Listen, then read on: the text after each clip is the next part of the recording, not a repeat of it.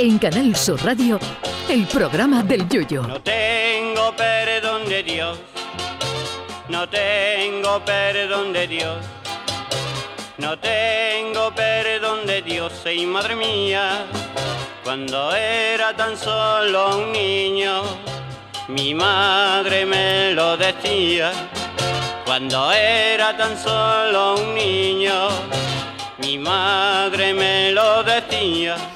Mañana se celebra uno de esos días mundiales que yo celebro con toda la emoción que mi cuerpo me permite. Sí, porque mañana se conmemora el Día Mundial del Sueño, una cosa inmensa a la que ya dedicaron obras ilustres personajes como Calderón de la Barca con La vida de sueño, el gran Martin Luther King que abrió un discurso con la famosa frase que digo yo a diario a las siete y media de la mañana al ser padre de tres criaturas, yo tengo un sueño, o el mismísimo Mágico González que dormía más que un koala anestesiado.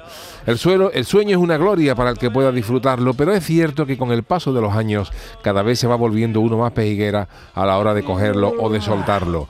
Yo recuerdo que de joven yo tenía un sueño que podían ponerme una academia de tiro al lado de mi cuarto que ni me inmutaba.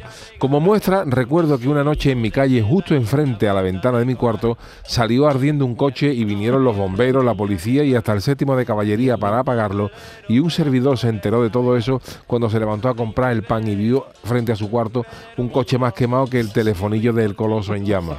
A la pregunta de mi madre, ¿qué ha pasado? Mi madre respondió, pero ¿cómo que qué ha pasado? ¿Que tú no te has enterado? Pues no, mamá.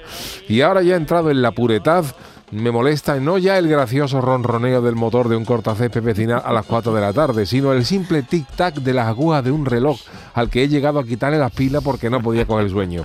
Qué pena. Cuando uno es joven duerme como un león y cuando se llega a mi edad ya uno duerme menos que el mayordomo de Batman por uno u otro motivo. Las siestas también son otra delicia. Yo nunca he sido de esa siesta mamarracha de 15 minutos con la cabeza como el oso polar de la cabalgata de Cádiz apoyada en el reposabrazo del sofá mientras el cocodrilo ingiere por enésima vez al ingenio New. La siesta homologada por la ONU es la que defendía todo un premio Nobel como Camilo José Cela, siesta de pijama y orinal.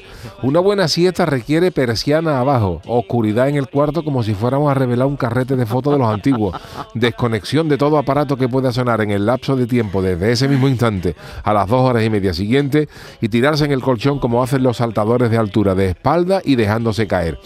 Una buena siesta es esa en la que tú te acuestas y te levantas cuando llega la policía avisada por los vecinos porque ya empezaba a oler mal desde tu cuarto. Y la mejor siesta es esa que decían los Juan Cojones del Lobe, esa es la que te levantas de la siesta para que no se te haga tarde para dormir por la noche.